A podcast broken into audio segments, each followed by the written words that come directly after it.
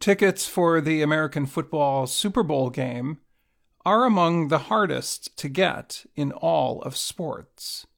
Because of that, some websites that buy and resell tickets have set prices for the upcoming game in Las Vegas, Nevada at almost $10,000.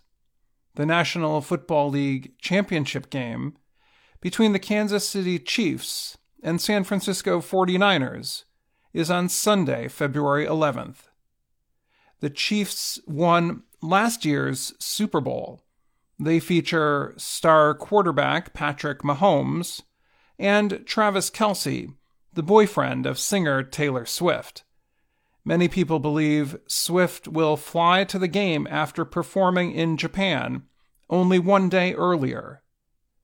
The 49ers are one of the most popular teams in the western part of the U.S. Las Vegas is a busy tourist city known for its hotels and casinos. It is the first ever Super Bowl in Las Vegas. For many years, the league did not want to have games in Las Vegas because the city permits sports gambling.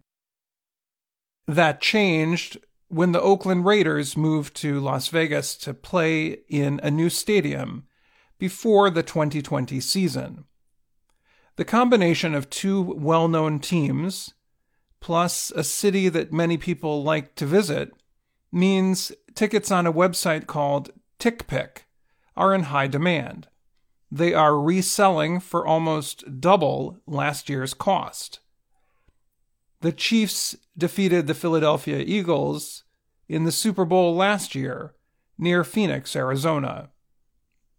Before this year, the Super Bowl with the highest resale ticket price was in 2021, when the Tampa Bay Buccaneers defeated the Chiefs in Tampa, Florida. That year, however, tickets were limited because of restrictions connected to the COVID 19 pandemic. TickPick said the highest prices for a non COVID Super Bowl came in 2020 when the Chiefs and 49ers played in Miami, Florida. The average ticket that year was over $6,000. TickPick, however, noted that prices for this year might go down as the game gets closer. Brett Goldberg is the co CEO for TickPick. In a message to the Associated Press, he wrote, Location has always impacted demand for a Super Bowl, but Vegas takes things to a whole other level. He said Las Vegas is already the entertainment capital of the world.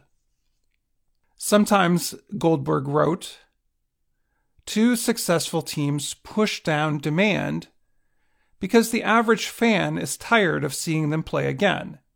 However, he noted prices are high this year because fans want to experience their team winning a Super Bowl in Vegas.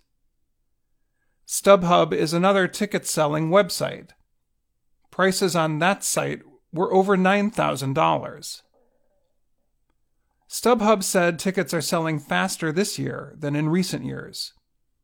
The demand has far surpassed the last time Kansas City and San Francisco met in Miami, said a spokesperson from StubHub.